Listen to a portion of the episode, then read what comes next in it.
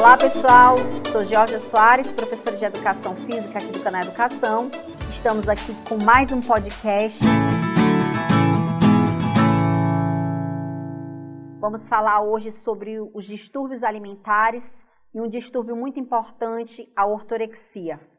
Ortorexia é um termo recente, um termo que está assim, que foi cobrado no último Enem, na prova de 2019 foi alguns alunos foram pegos de surpresa com, com essa, essa nova terminologia, com esse novo conceito.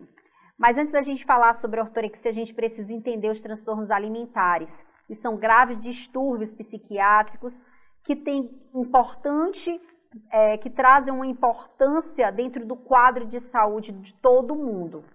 Os conceitos de imagem corporal envolvem três componentes o componente perceptivo, o componente subjetivo e o componente comportamental. O componente perceptivo ele está relacionado com a própria percepção da aparência física. O componente subjetivo ele envolve aí os aspectos como a satisfação com a aparência, o nível de preocupação, a ansiedade que está associada. O comportamental ele focaliza as situações Tipo, evitado, evitando determinadas situações por, pelo indivíduo, tá? Experimentando desconfortos associados à aparência física ou aparência corporal. O nosso corpo ele entra em desequilíbrio quando as possibilidades desses transtornos eles acometem é, a nossa mente, principalmente a, a nossa mente vai se tomando dessa ansiedade e vai provocando determinadas situações, é, situações físicas, levando a todo esse, é, esse envolvimento desses três componentes. Esses padrões que nós podemos observar vão desde a anorexia, bulimia, vigorexia e nós também temos um novo componente que é a ortorexia. Ela é um comportamento obsessivo patológico, onde se trata numa fixação por uma saúde alimentar, onde a pessoa tem um exagero nessa qualidade dos alimentos e a pureza da sua dieta. Uma pessoa que tem ortorexia, ela evita qualquer alimento que seja que tenha corante, que tenha aromatizantes e que ela não saiba a origem daquele alimento. O termo ortorexia, ela foi utilizada, é, foi utilizado, foi criado por Steven Bratman, ele é um médico americano, que sugeriu esse quadro, essa condição, como sendo um novo comportamento alimentar. Porém, é, esse novo comportamento, ele ainda não se caracteriza como doença, ao passo que esse novo comportamento ainda não tem código de identificação da doença, que é o CID. Algumas pessoas que apresentam a ortorexia, ela tem alguns traços de, algumas, de alguns outros distúrbios. Um deles que a gente pode associar é com a anorexia, tá? Geralmente, a pessoa que tem transtornos com alimentação, evita demasiadamente alguns alimentos, ela acaba evoluindo para outros comportamentos na realidade, ela, ela passa por várias evoluções. Por exemplo, na anorexia, a pessoa que tem anorexia, ela pode ter traços bulímicos. E assim, esses, esses comportamentos eles podem estar é, interlaçados.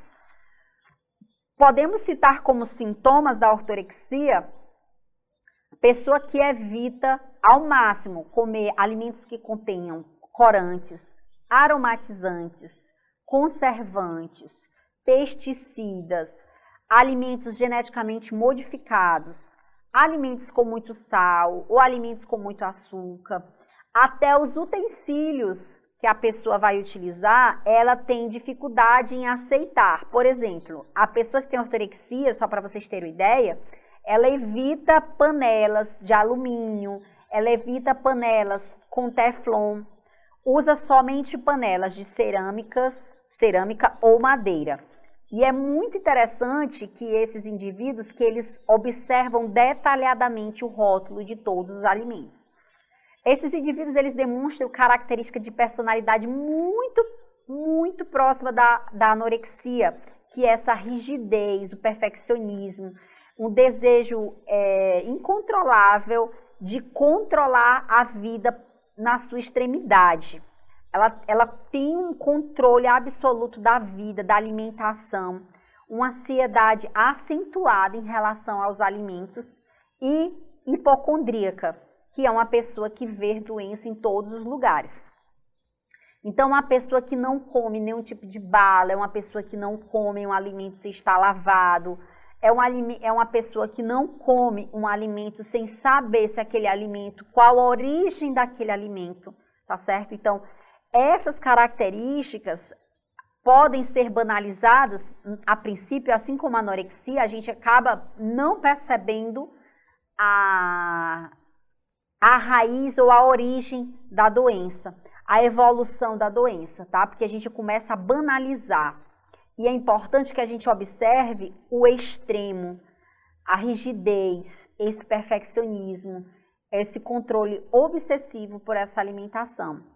É exatamente esses traços que faz a pessoa, uma pessoa que tem ortorexia nervosa e uma pessoa que pode aí desencadear também a anorexia.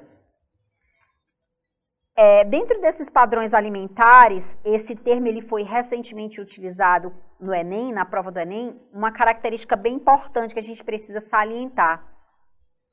A prova do Enem ela é muito contemporânea.